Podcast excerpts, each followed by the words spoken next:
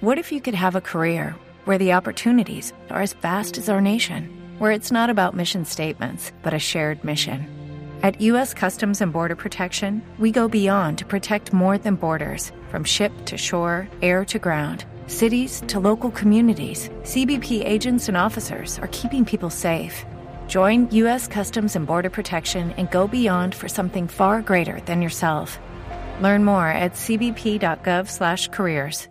His karate lessons might not turn him into a black belt. Hi-ya! And even after band camp, he might not be the greatest musician. But with the 3% annual percentage yield you can earn on a PenFed premium online savings account, your goal of supporting his dreams Thanks for everything, Mom and Dad. will always be worth it. Apply today at penfed.org slash savings. Federally insured by NCUA. $5 minimum to open account. To receive any advertised product, you must become a member of PenFed. PenFed's got great rates for everyone.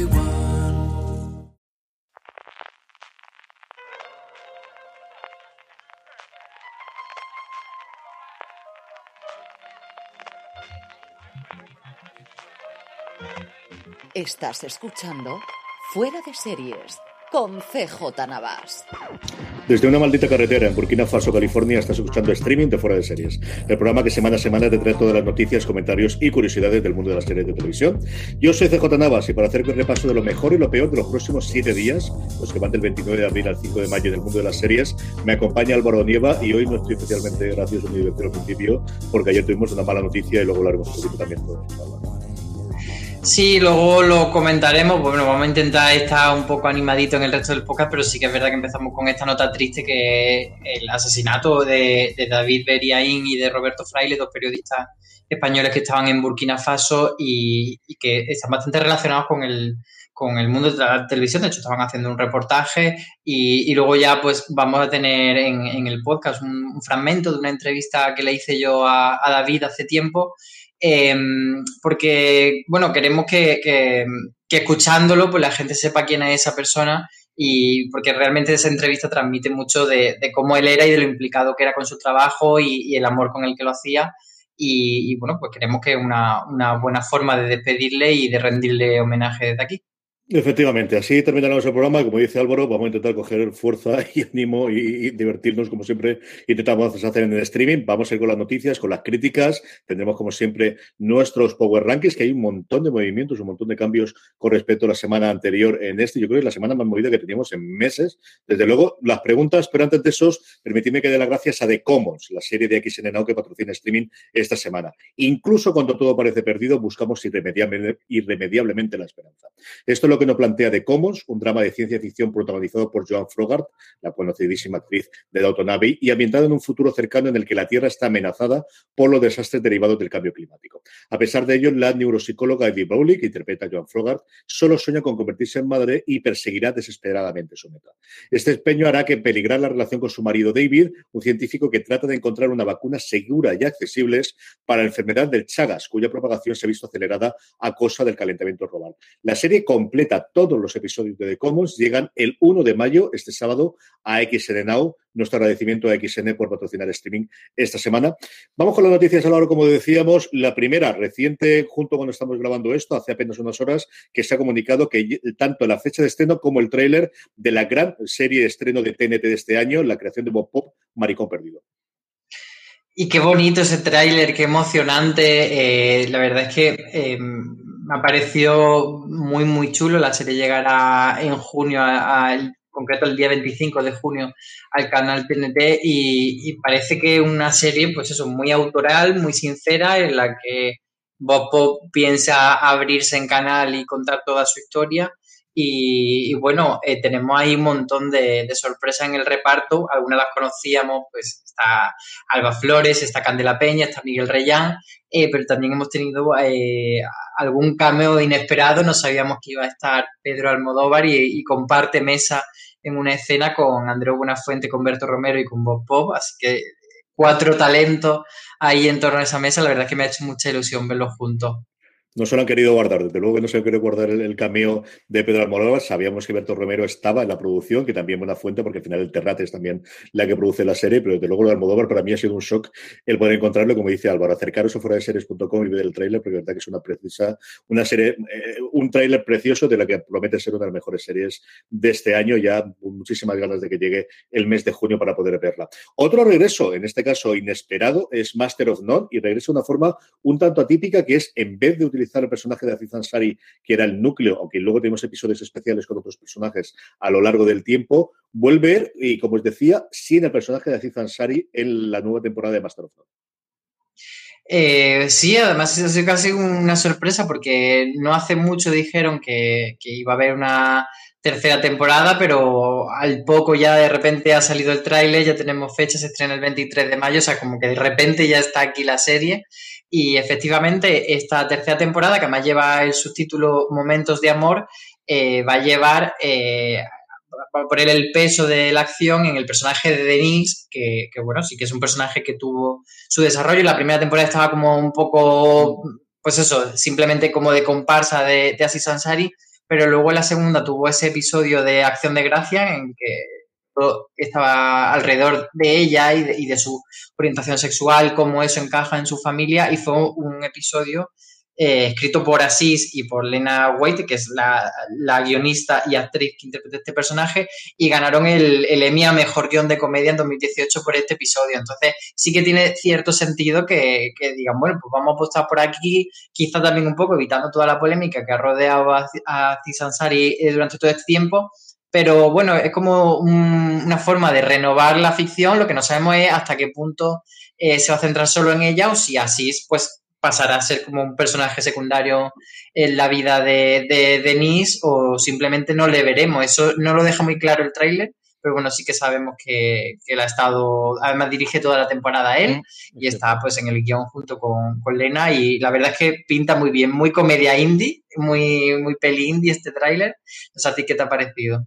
A mí me ha gustado mucho. Yo es cierto que la segunda temporada no llegué a acabar de verla. Lenny Wetty sí que la he visto en otros sitios y luego es una persona con un perfil público bastante extendido de Estados Unidos. Según ha tenido otra entrevista, le he visto y quizás esto haga que me acerque a la tercera temporada. A mí la segunda, lo que te digo, no me. La primera me gustó sin pasarse. Y sí que rompió muchísimas lanzas ese tipo de, de drama y comedia, pero por ejemplo, me gustó mucho más One Mississippi de Tig Notaro, que es un tono similar en cuanto a comedia que no tiene gracia o que no tienen chistes en general, pero que cuentan vivencias personales. Eh, me gustó mucho más de lo que yo recuerdo que me gustase en su momento Master of En otro tono, este sí que parece de comedia, pero con cierto punto negra, tenemos también el tráiler de Physical, Ross Byrne en la nueva producción de Apple TV Plus, que nos llega pues cargada de aeróbic y simulando, pues eso, recordando otra vez a los, a los 80 y esos momentos del aeróbic, de las mallas, de las cintas del pelo y de la música como ese Physical que cantaba en su momento Olivia Newton-John es otro tráiler de lo que si no lo habéis visto ya tenéis que ir a foreserie.com para verlo porque es chulísimo, es una serie de las que ves eh, nada, 30 segundos y dices ya me he enamorado, ya quiero verla y además a mí me, me resulta bastante eh, llamativo por el hecho de que nos quitaron Glow y ahora esto parece que un poco la tirita que nos van a poner en la herida. Eh, la creadora es Annie Weisman, que fue guionista de Mujeres Desesperadas, así que eso ya nos hace un poco localizarlo. Y eso tenemos a, a, Ross Byrne, que, que tiene una vis cómica que en principio parecía como escondida, ¿no? Como que sobre todo la conocimos, pues, esa etapa de daño y prejuicio y, y ese tipo de papeles como más dramático y de repente la vemos en comedia y también nos gusta mucho.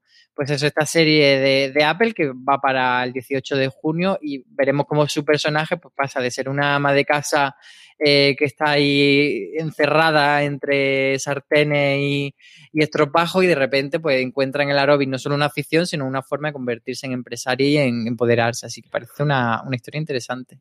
Yo siempre lo he dicho, yo cogí muchísima manía la primera temporada de Damagis, de Daños y Perjuicios, como decía Álvaro, no me gustó nada. Y luego con el paso del tiempo cada día me gustó más. Tú hablabas de la vis cómica, ella tuvo ese citazo que se llama Vecinos en inglés, no recuerdo qué es la traducción que tuvo la película, la de Seth Rogen, que funcionó muy, muy bien la película. Y recientemente yo creo que sí que tiene ese cariz y aquí desde luego me ha gustado. Al final la referencia desde luego a Glow desde el principio la han buscado. Yo echo de menos que utilizasen desde luego el physical de Olivia Newton-John de, banda sonora. Creo que era demasiado evidente, a lo mejor se va a guardar para un trailer después. Yo me extrañaría haría horrores que en algún momento de la serie, desde luego, no apareciese. Nueva serie que tenemos de Nicole Kidman, eh, con toda la misma gente alrededor de Big Little Lies, la misma escritora del libro en el que se basa, el mismo equipo de ejecución, absolutamente todo, y de esta también tenemos trailer. Sí, además que parece como que una semana de como de ponerse las pilas con anunciar. De repente como que, abril, marzo han sido meses que parecían más flojitos y da la sensación que las plataformas a nivel internacional están diciendo mayo y junio es donde vamos a lanzar grandes cosas. En este caso, Hulu no, no dio fecha, eh, pero sí que sabemos que es una serie original de Hulu y que se verá en Disney Plus Star y que se verá pues a lo largo de este año. Lo que hicieron fue aprovechar la noche del Oscar para en una de las pausas publicitarias lanzar este, este spot y la verdad es que ya eso nos da un poco la medida de decir cuánto apuestan por esta serie. Pues eso, Nine Perfect Stranger, como tú decías, es la adaptación de Nueve Perfectos Desconocidos, como se tradujo aquí el libro cuando se editó en España, de Liane Morarty, que es la autora de Big Little Lies y como tú decías, está también David. Kelly, que era el creador y guionista de la serie. Entonces han vuelto a hacer este equipo con Nicole Kidman como productora y lo que nos lleva es que es muy chula la premisa porque es una especie de, centro de retiro de estos muy zen, muy pijo, a medio camino entre un spa y un centro de meditación, pero un poquito secta también. Entonces, lo que promete Masha que es la directora de este centro, que es el personaje de Kidman, es que, te puedes reinsertar o que puedes cambiar tu vida, que puedes eh, corregir el gran cambio que necesitas para, por, el, por el cual has sido en solo 10 días de terapia. Entonces, pues hay varios personajes, gente súper, súper potente, porque tenemos ahí pues a Melissa McCarthy, tenemos a Bobby Cannavale, tenemos a Samara Webbing, que la vimos en Hollywood, cada uno pues un personaje con una serie de tormentos y, vamos a ver cómo lo gestionan y qué misterio rodea a, todo ello. De las noticias de que la gente no esperaba, un estreno de televisión española, una producción italiana que se llama Leonardo, alrededor de la vida de Leonardo da Vinci, que tiene como grandes atractivos tecnólogos para el público eh, español la presencia de Carlos Cuevas y de Freddy Mike Highmore, que no es nuestro, pero es casi como si lo fuese, Álvaro. Claro, porque además habla también español y es tan mono. Freddy Highmore, de, el prota de, de, Good Doctor, y, Carlos Cuevas de Merlí, pues están en esta nueva producción que es algo que ha, que ha tirado mucho últimamente por hacer la RAI, que es hacer una ficción sobre mm, eh, personaje histórico italiano, pero con equipos eh, internacionales. De hecho, la, serie está creada por Frank Spotnik, que es el que hizo también los Medici, señores de Florencia, y ha hecho varias series internacionales. Entonces, de hecho, era también, por ejemplo, el de El, hombre en el castillo. ¿El, de? el, hombre de Man High Castle. De Man in High Castle, sí. ¿No hizo Versalles este hombre también después? Pues no sé si estaba en Versalles este, pero sí que es verdad que le ha dado como. Él hizo su propia productora y, se puso a hacer mucha, mucha producción europea de, este corte, así como histórico. Y entonces, pues eso, lo que, lo que hacen es eh, que es una producción italiana, pero muy internacional y. No son series que tampoco nos vuelvan locos, pero sí que consiguen llamar la atención y conseguir bastante distribución internacional y pues en este caso es sobre la vida de Leonardo da Vinci y, se estrenará aquí en, televisión española, pero todavía no se sabe la fecha. Se supone que en primavera, pero no han querido decir cuándo. No, me he liado yo con Nora Versalles, pero tiene que ser otra. Ahora, mientras comentamos la última noticia, busco, porque había otra serie de esa época cuando se estrenó Versalles que yo creo que hizo Sputnik. La última es a la cuarta, a la cuarta va la vencida con, no sabemos si continuación, no sabemos si en spin-off, no sabemos si es simplemente inspirada o simplemente le roba el título. Tendremos cómo conocía vuestro padre con hilaridad. Bueno, eh, el título intuimos que lo traducían así, sería lo lógico, que sí, que sí. De, momento es How I Meet Your, Your Father, que otro de, los, de esos spin-offs que tú comentabas que se quedaron por el camino, eh, unos eran Father, otros eran Dad, y estuvieron ahí intentándolo varias veces, pues eso, en, fase de piloto, de escritura, con los creadores y los creadores originales, con otro guionista, con hubo uno que, la voz en off iba a ser Mes Ryan. Mm. Pues eso, hubo un montón de intentos de, de hacer una nueva como conocía vuestra madre con un padre, y ahora por fin se ha dado luz verde y así una serie de Hulu que estará protagonizada por Hilary y que lo que sabemos es eso, que, pues en un futuro cercano ella le va a contar la historia a sus hijos de cómo conocía a su padre y ya veremos cómo es el desarrollo y cuánto hay de, cercano y si hay algún tipo de conexión, crossover, eh, cruce o cualquier cosa. Sí, había el primer proyecto que era el, cómo conocía vuestro Dad, el How You Meet Your Dad. Eh, es uno de esos grandes what if de las series de los últimos tiempos porque tenía los mismos creadores y la que iba a interpretarlo y de alguna forma a hacer como la nueva guionista y el nuevo sangre eh, fresca era Greta Gerwig que iba a interpretar la serie. Aquello no salió, se quedó solamente en el piloto y el siguiente proyecto que fue fue Lady Bird y a partir de ahí esta mujer ha hecho el carrero que ha hecho en Hollywood. Es una cosa curiosísima de cómo aquello se quedó en el, en el tintero y hasta dos intentos más posteriormente hubo hacer las series. De las noticias de las cosas que nos llegarán a las cosas que están ya aquí o a punto de llegar. La primera de ellas ya la tenemos aquí. Cosmo estrenó Motherland y tenemos la crítica de ella en Fuera de Series. La hizo Beatriz Martínez y, destacaba que era una serie bastante entretenida, bastante divertida, que incluso suelta carcajada. Y sobre todo ella destacaba que era gracias a que los personajes están bien construidos, que son carismáticos, que por mucho que cuando ves el tráiler eh, da la sensación de que puede ser todo muy excéntrico y muy llevado al límite, pero realmente sí que ella destaca que, que, en, que, en, todo ese, digamos, esa puesta de escena muy, muy cínica, muy sarcástica, sí que encuentras personajes con los que identificarte, incluso eh, cierto mensaje eh, crítico, cierta reivindicación. Entonces, al final no se queda solamente en una serie de, de una gracieta fácil o en una crítica, o sea, una una sátira demasiado llevada al límite, sino que, que hay también como un poco de humanidad donde agarrarse. El viernes pasado estrenaba Sombra y Hueso Netflix. Eh, Maricho Lazo Valeria de la crítica. Álvaro, yo creo que es mejor que lo cuente Maricho, que le ha parecido la serie y así no se tartáis el liaron. Maricho está por ahí para que nos hables un poquito de Sombra y Hueso. ¿Cómo ha sido la cosa? Cuéntame, ¿qué te ha parecido? Esta ha sido una traición. Pues ah, bien. defiéndete, defiéndete.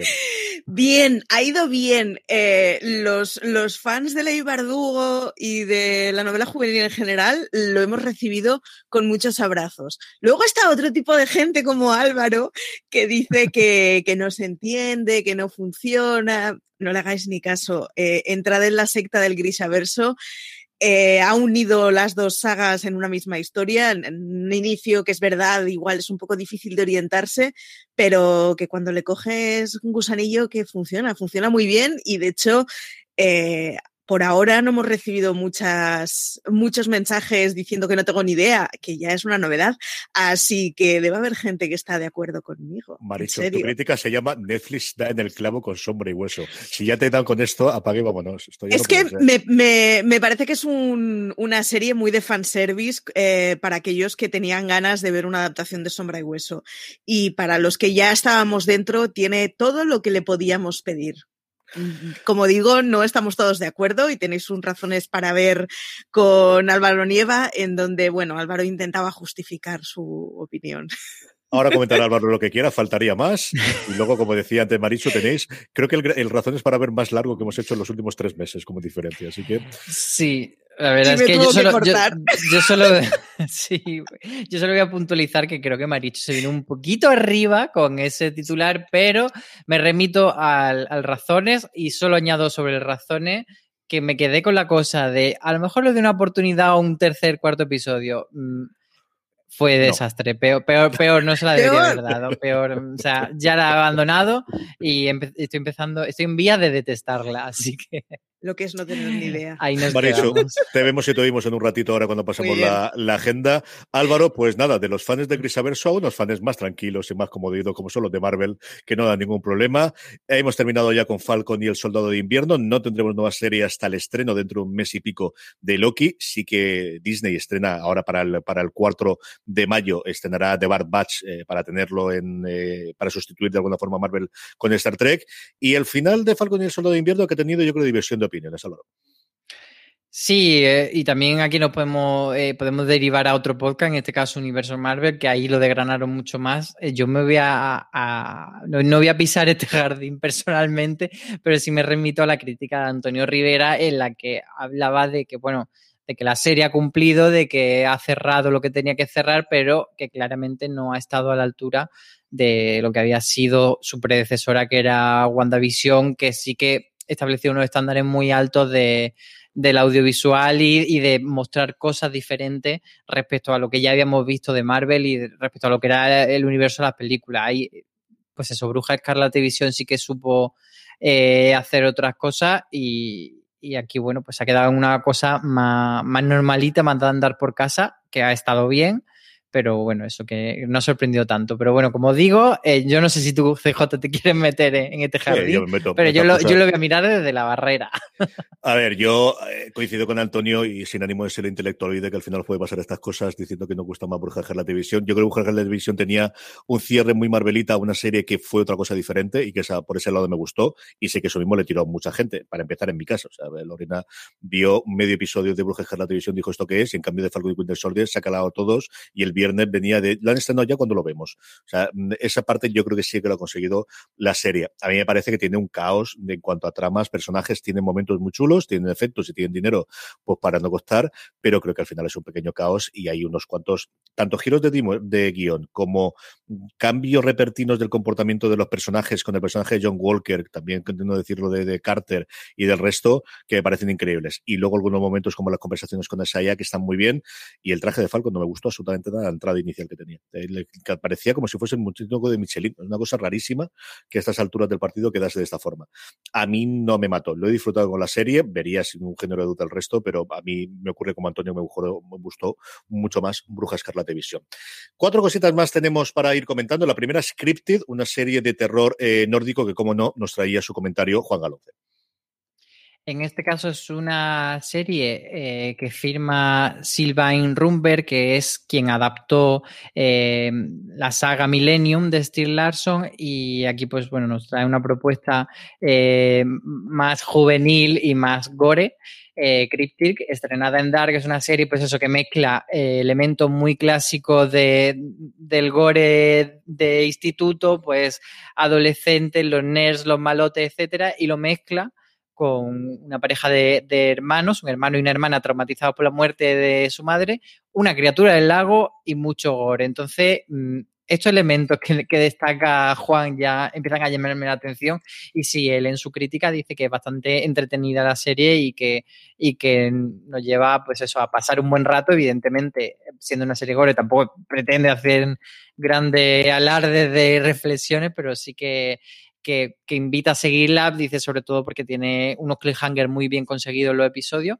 Así que, bueno, pues eso, para quien le apetezca un poquito de género, esta es una, una crítica de esas que se salen de, de, los parámetros de las grandes plataformas, que muchas veces nos centramos en las grandes plataformas y nos olvidamos que hay otras buenas series fuera. La serie está en Dark, se emite en un episodio nuevo todos los viernes a las 9.45. Son episodios cortitos, en torno a veintitantos minutos cada uno de duración, por si eso os ayuda, que desde luego en mi caso, a que decidáis darle una oportunidad a una serie. Luis Aceituno nos comentaba una comedia británica, Stat Let's Flats, espero haberlo pronunciado bien y si no tenéis el enlace en las notas si lo veis en fuera de ser.com y también tenéis razones para ver que publicamos ayer de una de estas comedias con tono británico que parece que funciona bastante bien.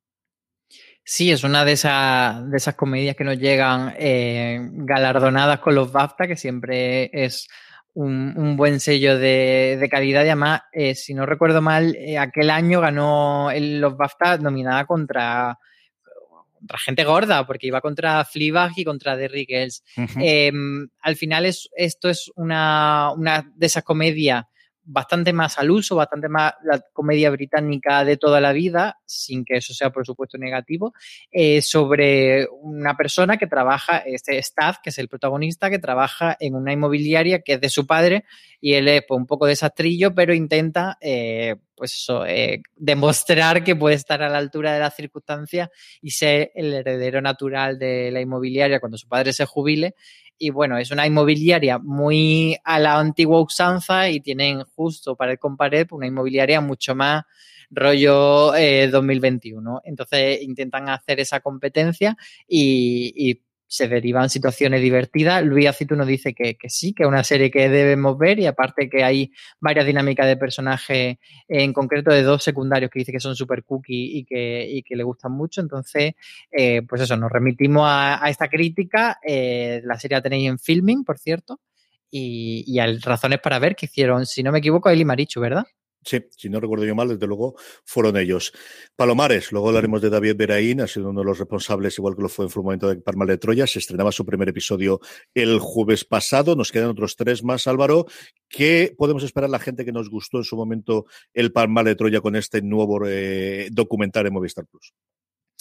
Pues es un documental bastante diferente al Palmar de Troya, porque el Palmar de Troya bebía mucho de la escuela Wild Wild Country, de, de, mm, dedicarle mucho espacio a, a, los personajes, que fuesen personajes bastante, pues eso, bastante locos, bastante peculiares, con unas frases muy lapidarias, y luego también haciendo una construcción del relato muy de serie, muy de cliffhanger, muy de cuánta cosa loca, esto no me lo puedo esperar. Y el Palmar de Tro o sea, y Palomares es una serie documental bastante más periodística y más sobria.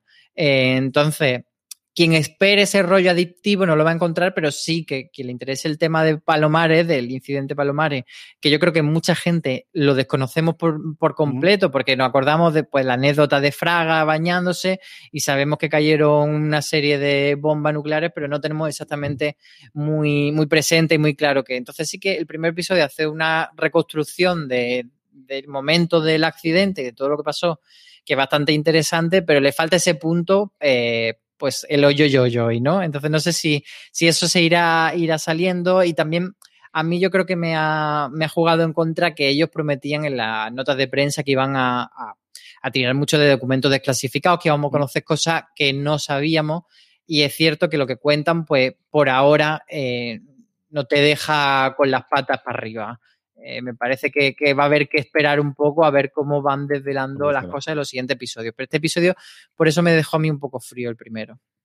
La última crítica que tenemos corría a cargo de Israel Vicente, que nos comentaba en la última serie nórdica llegada a HBO España, llamada Bienvenidos a Utmark.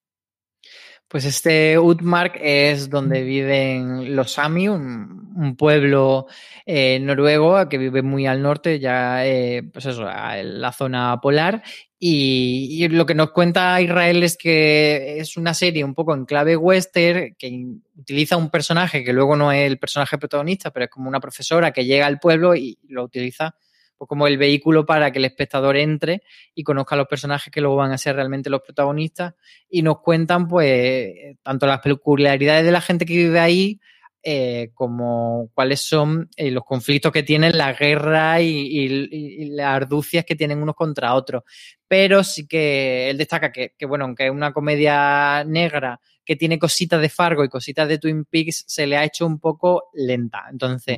Eh, hay que, quien quiera entrar a este Bienvenido Southmark, que está en HBO España, pues tiene que tener en cuenta que es una serie, pues eso, de un ritmo relajado. Vamos ya con la agenda, eh, vamos ya con eh, Marichu Lazaba que nos cuente cuáles son los siguientes estrenos de los próximos siete días. Marichu, ¿qué tenemos? Pues esta semana tenemos, la verdad es que una agenda bastante movidita. Empezamos el jueves, mañana jueves 29 de abril, con el cuento de la criada. Por fin, la temporada 4 la podremos ver en HBO España, ya sabéis, a episodio semanal, como siempre. Y un regreso que, que, que, me había olvidado completamente que la teníamos ya a punto de llegar. Y hablo de Party of Five, esa uh -huh. serie dramática que pudimos ver finales de los 90, principios de los 2000. Sí. La tendremos en Orange TV, esta vez con, bueno, con una trama adaptada a la actualidad, pero con una premisa muy parecida.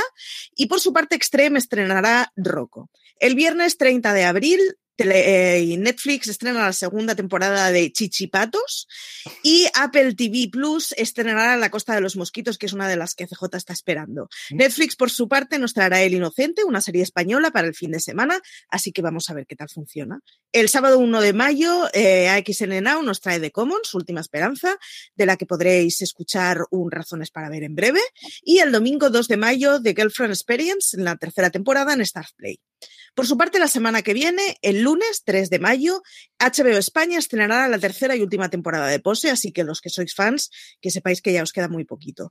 Eh, por su parte, también HBO España estrenará la sexta temporada de Legends of Tomorrow, que a lo bobo lleva seis temporadas. ¿Mm? Y Paramount Network trae Constance Meyer, jueza en prácticas. El martes 4 de mayo, Disney Plus entrenará Star Wars, La Remesa Mala, una serie de animación de la que si queréis que os diga la verdad, sé muy poco, pero seguro que en algún momento alguien, ah, estoy pensando en Antonio, nos hablará de ella tarde o temprano.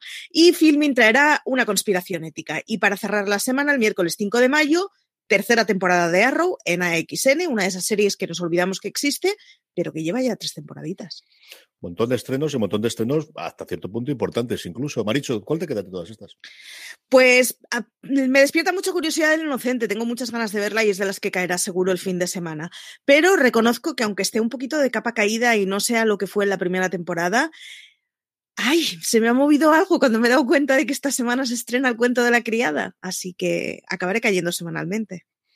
Álvaro, hay un montón, ¿eh? Yo creo que la costa de los mosquitos es de lo que más me llama, pero eh, a mí lo mismo que dice Marichu lo del cuento de la criada, a mí me pasa con Pose, que dejé la segunda temporada mm, ahí como a mitad porque la verdad es que la primera temporada me gustó muchísimo, la segunda la vi bastante más floja, pero ahora que se acerca el estreno de la tercera temporada sí que me apetece retomarla. Yo tengo un porrón aquí en medio. El cuento de la criada yo me lo dejé entre la segunda y la tercera, así que no sé si volveré a ella. Rocco es eh, la forma que ha decidido Stream llamar aquí una serie italiana llamada Rocco Schiavone, que es de un policía italiano que Juan ha visto algunos de los episodios para poder hacer la crítica y me ha dicho que le ha gustado bastante. Y a mí los policíacos y los policíacos en general sabéis que me gustan. Los policíacos italianos pueden tener un tono. Esta es una que me apetece bastante verla. El Inocente, desde que salen los trailers y con los intérpretes, desde luego me atraen. Y de cómo es que, como os he dicho al principio, patrocina este programa, pero es que he visto los dos primeros episodios, de eso hablamos en, en Razones para ver Beatriz Martínez y yo, y los dos coincidíamos en que si hubiésemos tenido el tercero lo hubiésemos visto. De verdad que a mí me ha traído bastante una serie australiana curiosa, mucho más contenido tienes en fuera de series y razones para ver, para ver, eh, para, para escuchar el drama fundamentalmente de personajes. Tiene toda esa trama parte en la que hablan de, de un cambio climático, pero realmente es el drama de las personas de la familia distintas que tienen. Y fundamentalmente eso, Howry es una serie que se verá en mi casa, pero todas las demás, hay un montón de estrenos, un montón de estrenos esta semana. Maricho, Sabéis que acabaréis cayendo en Partido 5. no te diría yo que no, era la serie favorita, la versión, la versión original era la versión favorita de uno de mis mejores amigos. Era, estaba, aparte de que está totalmente entregado a, Neb Campbell en su momento, eh, era su serie favorita, en la que vivía siempre. Y esta no hablaron mal de todo. Yo recuerdo se estrenó en Estados Unidos hará un año, año y medio aproximadamente, y no se habló nada mal de ella, ¿eh? de la adaptación. Luego no sé no, más. En TV3 la echaron en bucle durante varios años, que era eso que hacías. Sí, era igual. Eso que veías mientras decías que estabas haciendo deberes, completamente. Y buenos enganches me cogí, así que es fácil que a este le vuelva a dar una oportunidad. Un beso muy fuerte, Maricho. Nosotros igual mientras con el programa eh, vamos a ir con los Power Rankings, vamos a ir con las preguntas de los oyentes y vamos a ir al final, como comentamos antes, con esa entrevista que Álvaro lo pudo hacer al eh, tristemente fallecido David Bereaín. Antes de eso, una pequeña pausa. Estamos ya de vuelta, vamos ya con los Power Rankings, las series más vistas por todos vosotros, por nuestra querida audiencia, durante la semana pasada. Unos Power Rankings que hacemos semanalmente a través de una pequeña encuesta, la colgamos en fuera de series.com, o como siempre os digo, para que no se os pase, uniros a nuestro grupo de Telegram, telegram.me barra fuera de series, y ahí, además de poder hablar con 1.500 y pico personas que forman parte del grupo, cuando colgamos la encuesta os la comunicamos y automáticamente podéis ponernos cuáles son las tres series que más os han gustado de las que habéis visto durante la semana anterior. Así como hacemos los Power Rankings que como os digo, vienen muy, muy, muy movidos, con diferencia la semana más movida en mucho tiempo. Para empezar con movimientos, nuevas entradas. DEM, la serie de terror de Amazon Prime Video, entra al puesto número 10 de nuestro Power Rankings. Ha estado como ahí al filo de la navaja entrando y saliendo, ha vuelto a entrar. Y en el 9 está La Serpiente, uno de esos estrenos de Netflix que, que causan bastante sensación eh, y que bueno, que se resiste a salir después de varias semanas. Baja un, un puesto en este caso y se queda ahí en el 9. En el 8, la caída más fuerte que tenemos de las que se quedan dentro del Power Rankings y es Invincible, a punto de terminar esta semana, si no recuerdo mal, el viernes se emite su último episodio en Amazon Prime Video, la serie de animación basada en el cómic de eh, Kirkman. Deja, se cae cinco puestos y se queda en el puesto número 8 de nuestro Power Rankings. Y de las que entran y salen está Fear the Walking Dead, que esta semana entra además directamente al número 7 eh, con esta emisión de, de su nueva temporada en AMC España. La segunda novedad que entrenemos es en el puesto número 6, directa, Sombra y Hueso. Hablábamos antes, tenéis razones para ver de disparidad de opiniones entre Álvaro Nieva y Marichu Lazábal. En cuanto a nuestro Power Rankings, la serie de Netflix va directa al puesto número 6. Y yo me alegro, la verdad, que en el 5 no esté Sombra y Hueso, sino que esté Made of Town y que haya sido otra, otra de las novedades, la última, no, la penúltima de las novedades de la, de la tabla. En este caso, la serie de HBO España protagonizada por Kate Winslet, pues eso, que entra más fuerte que Sombra y Hueso. Dos episodios llevamos y, y está muy bien. Está eh, tan, tan, tan, bien. En el 4 se deja tres puestos, cae desde el podio, ya ha concluido, hablábamos de ellas antes, Falcon y El Soldado de Invierno, empieza a retirarse la serie de Disney Plus, cae tres puestos y se queda en el puesto número 4 de nuestro Power Rankings. ¿Y quién puede estar por encima de Falcon y del Soldado de Invierno? Pues por supuesto el pelazo de Luis Miguel la serie, la serie eh, que se emite semanalmente, además eh, su segunda temporada de Netflix, pues bueno, ha entrado directa al número 3 una sorpresa absoluta. Yo no te digo que no hubiese pensado que no entrase el Power Ranking, después además del comentario de lo que comentábamos la semana pasada que dijo Aloña, ahora no hubiese imaginado jamás que fuese directa al puesto número 3. Sí me imaginaba esta, porque además tiene muchísima legión de fans y está a punto de concluir de una forma tremendamente exitosa su sexta temporada, Line of Duty, la mm, serie británica o la institución británica como queráis, la obra de Jared Mercurio, eh, sube dos puestos, se queda en el puesto número 2, la serie Movistar Plus, Line of Duty. Y cuatro puestos sube la que ahora es la reina del, de los Power Rankings de fuera de series, que es The Nevers, esa serie de HBO España de fantasía, de poderes y con estética victoriana que está pues eso, conquistando a, a, nuestros seguidores y veremos a ver si siendo una serie semanal, pues pasa como pasaba antes con la serie de Disney que se aferra ahí a ese primer puesto o si va perdiendo un poco de fuelle. A ver qué es lo que ocurre, si Mare Fistan va subiendo o qué es lo que hay, pero desde luego, ante la falta, al menos hasta que llegue la remesa mala que pueda funcionar bien dentro de, Disney Plus o evidentemente Loki, yo creo que ahí sí que tenemos al menos un mes, mes y algo, en el que puede haber bastante movimiento con las series de HBO entrando y saliendo.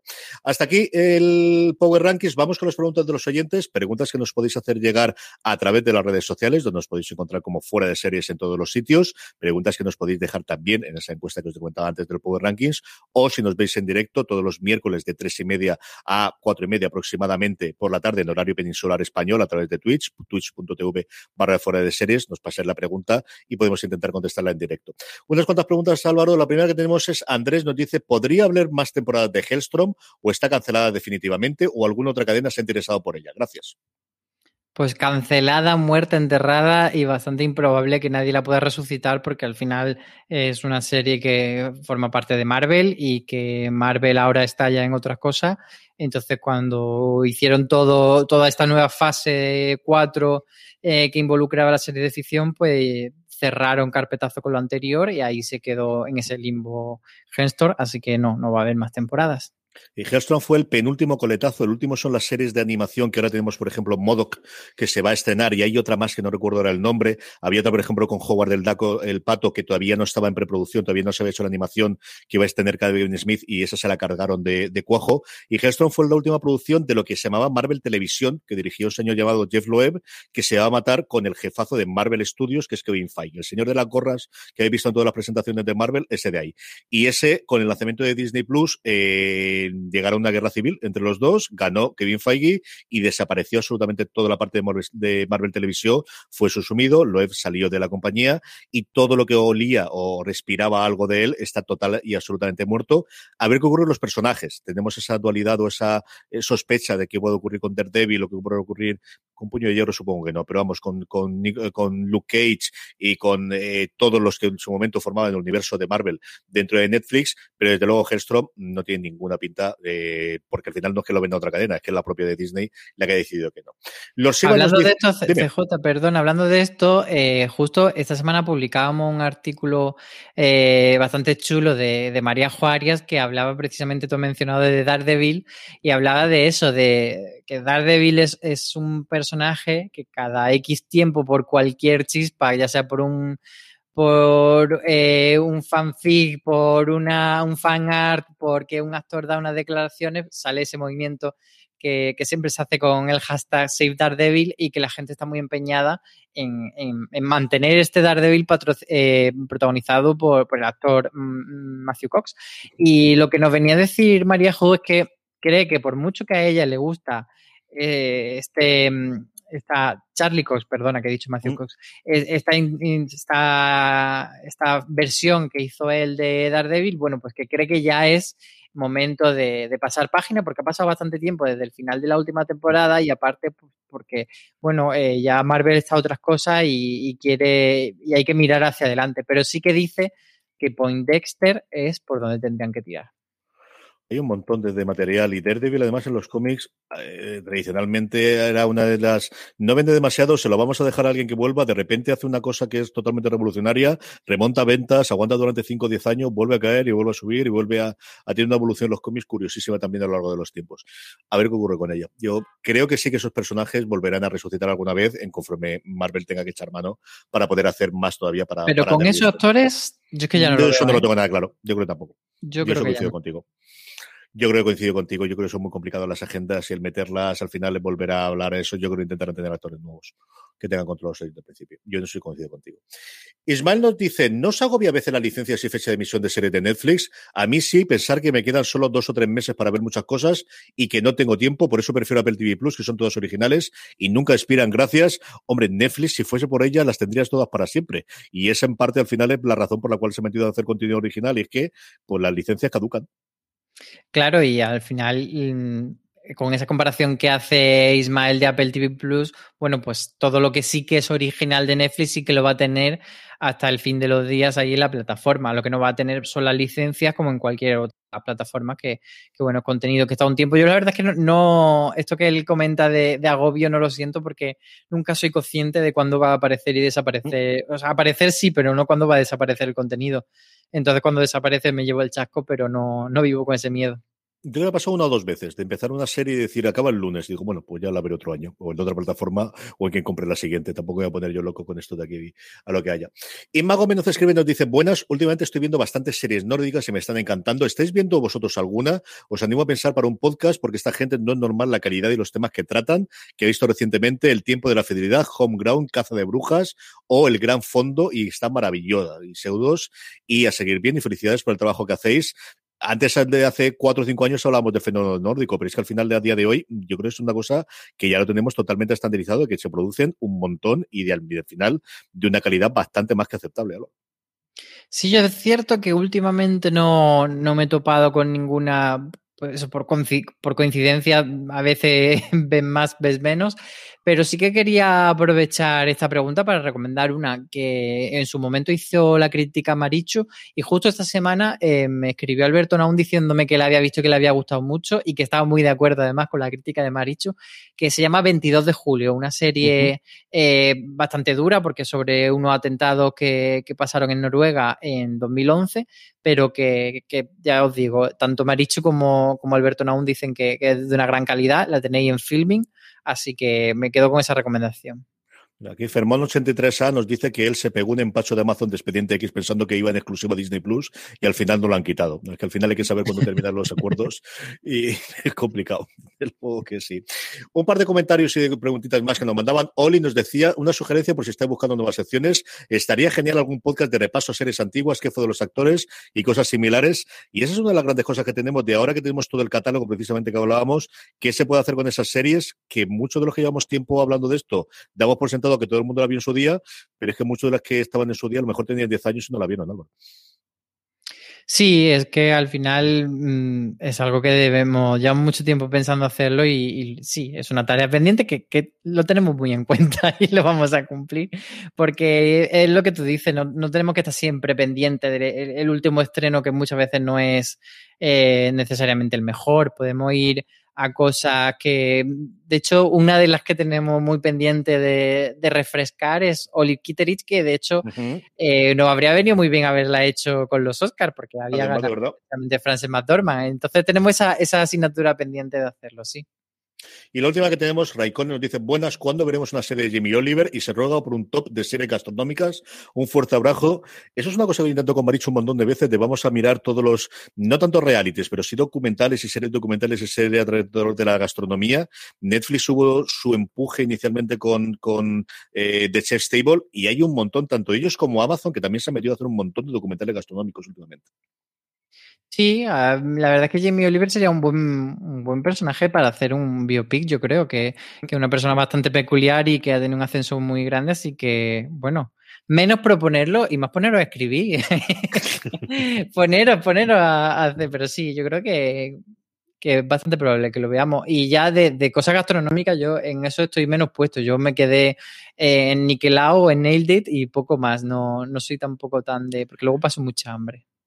Yo lo vi a Jimmy, yo creo que sí que tiene el, ascenso que tiene, el problema que tuvo recientemente con la quiebra de, de alguno de los, de los restaurantes, el, tiene un montón de, conozco varias cosas de la vida.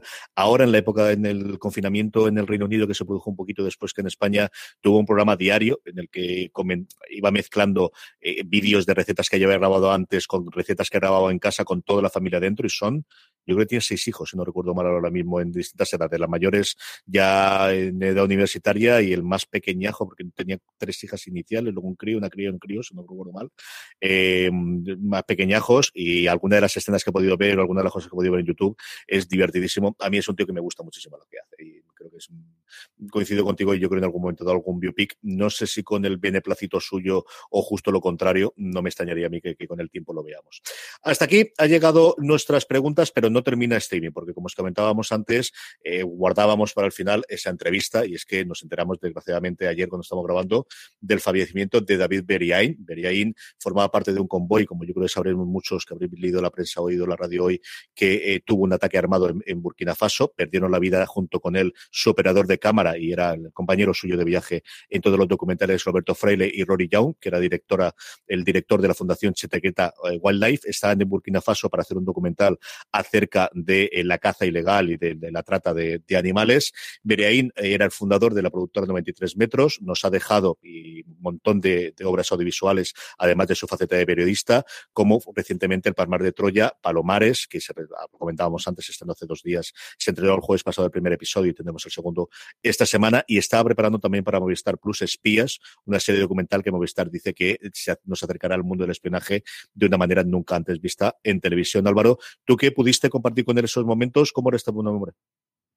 Pues yo coincidí con él en, en, octubre de 2019, que fue cuando Movistar eh, hizo una presentación de no ficción que presentó varios productos. Uno de ellos era este Espías, que en aquel momento había empezado ya su, su rodaje, pero era una serie que iba a tardar mucho tiempo en rodarse.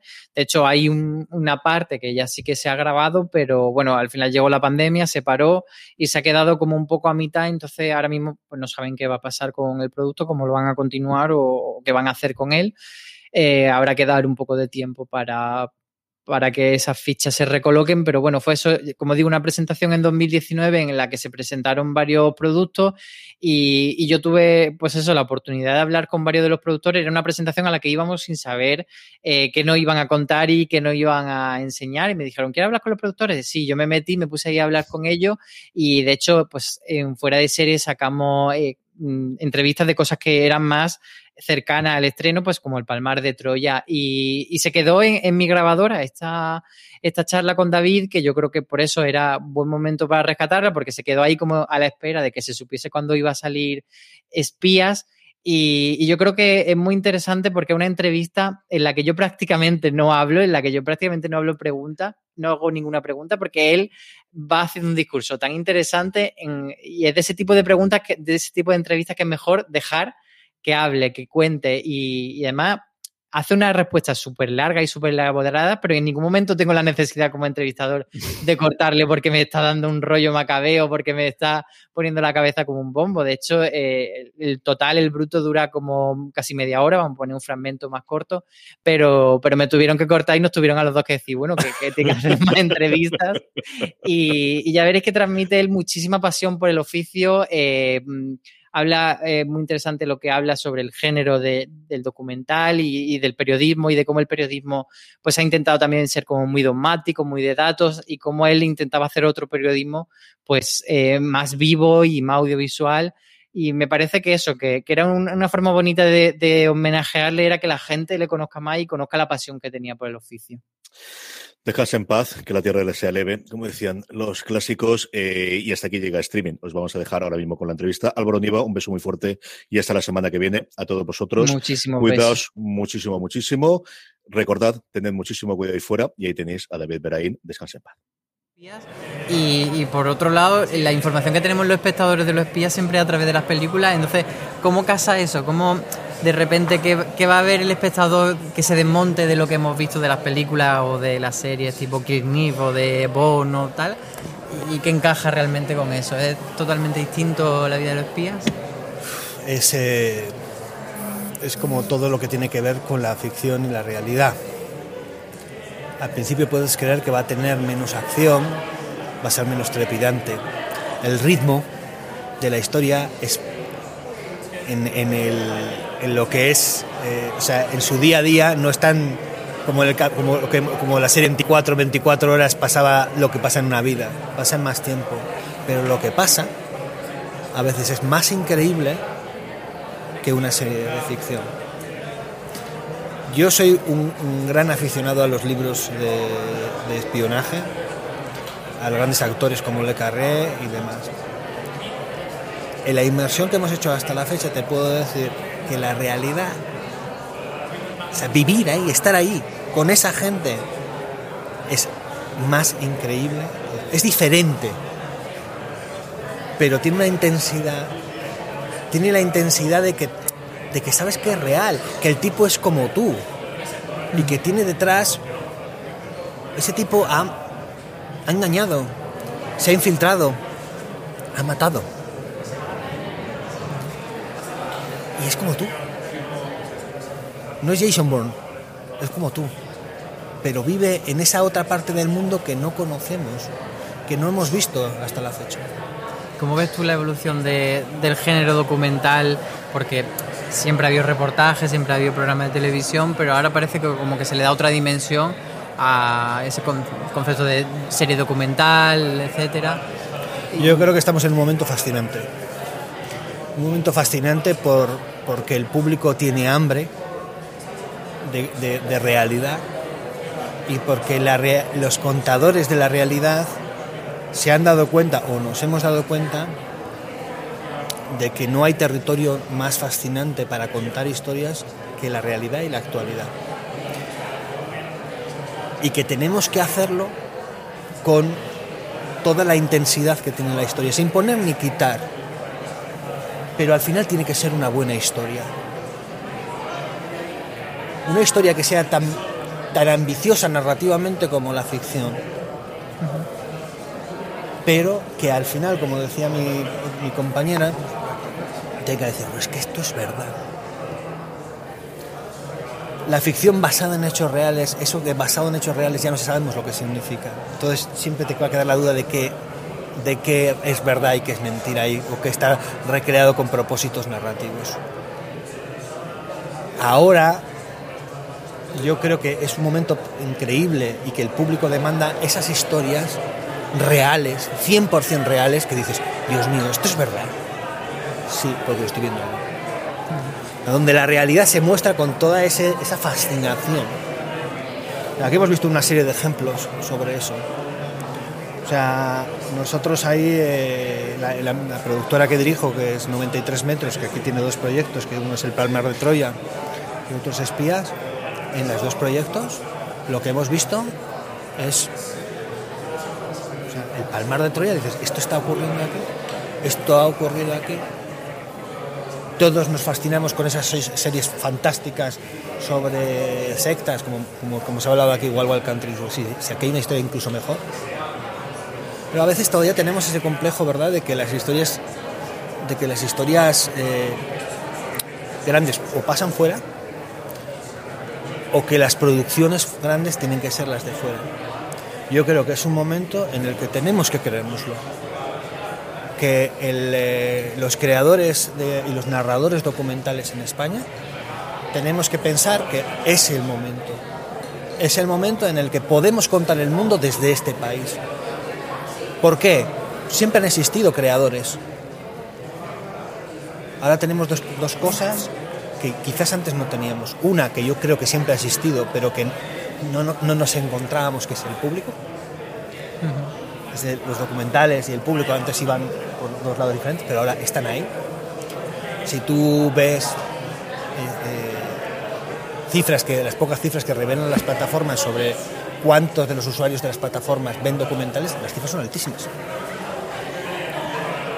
Eh, y otra cosa que no tenemos hasta ahora en este país, o teníamos muy poco hasta hace unos pocos años, canales que creyesen en esto, canales como este, que dijesen, sí, venga, va. Y a nivel formato, eh, tam- ¿también crees que a lo mejor ha cogido códigos de, de la serie de ficción, eh, de usar el cliffhanger de la narración? De... Absolutamente.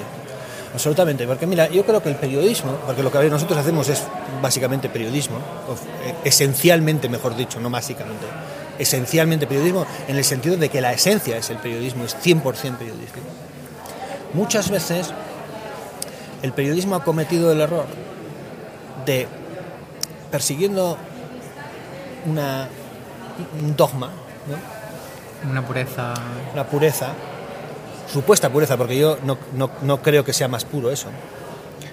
Eh, cogemos una realidad que es fascinante, terrible, sangrante, cómica, dramática, trágica, y la convertimos en 80 páginas de puro tedio de según fuentes de no sé qué, o una hora de un cabezón muy serio hablando, un experto.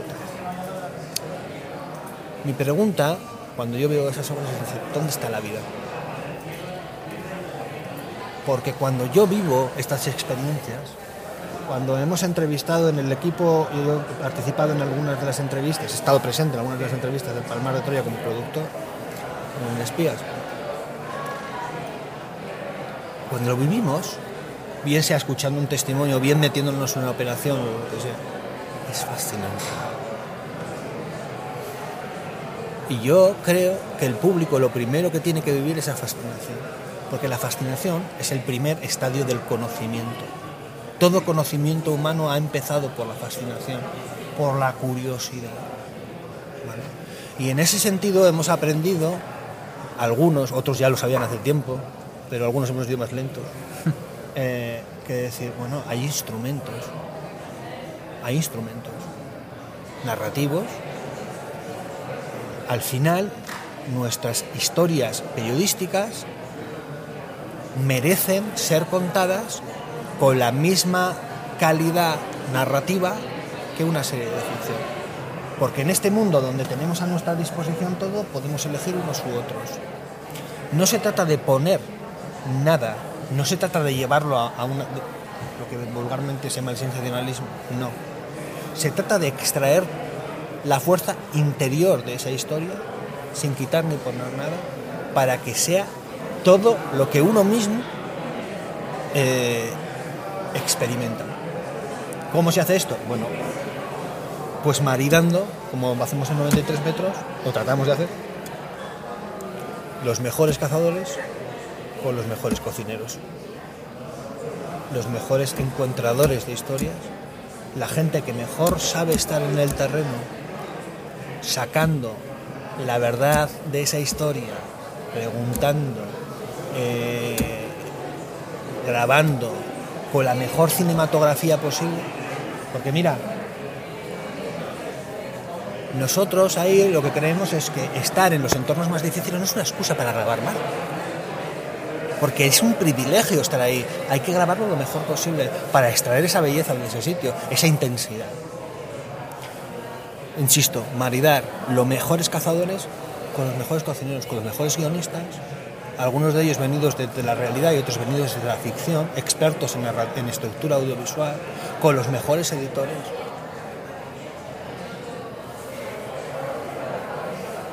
Encontrar ese punto donde la realidad y el periodismo se convierte en historia. Esto que toda la vida se ha hecho en el periodismo, que hemos conocido como, como, pues, por los libros de Kapuczynski o por otros, ¿no? Es decir, cuando tú lees un libro de Kapuczynski dices, bueno, pues esto ya lo sé cómo terminó, la descolonización de Angola ya sé cómo terminó. Ya, pero lo veo. ¿Por qué? Porque han cogido esa historia de la descolonización de Angola, de ese momento concreto, y en el fondo lo que me están contando a través de esa historia es una, serie de constantes universales, intemporales, que tienen que ver con cómo somos como personas y cómo nos comportamos con los demás y cómo nos sentimos y cómo nos definimos. Eso que la ficción lo ha entendido de una manera increíble, hemos vivido una explosión en los últimos años de la ficción, básicamente definida por eh, unos personajes que son todo menos blancos o negros, donde se ha abrazado de una vez por todas la complejidad del alma humana y tenemos personajes alucinantes como Walter White,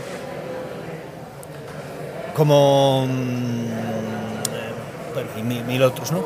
Eh, personajes eh, que no sabemos qué sentir ante ellos. Es más, sentimos muchas cosas diferentes muchas veces durante todos los capítulos. ¿Por qué nos atraen? Porque son humanos. Porque reflejan nuestra propia complejidad. Yo soy un auténtico hijo de puta y una buena persona todos los días varias veces. Y como yo, todos. Entonces, lamentablemente, el periodismo, que debería ser el verdadero experto en esos grises de la naturaleza humana, en la mayor parte de, las, de nuestro pasado reciente nos hemos abonado más a un blanco y un negro, A simplificar. a simplificar. Mm. Nosotros mm, mm, defendemos el otro camino, un camino que se parece más a la aproximación a la realidad que han tomado últimamente la ficción. No porque sea ficción, sino porque abrazan la complejidad de- de la- del alma humana.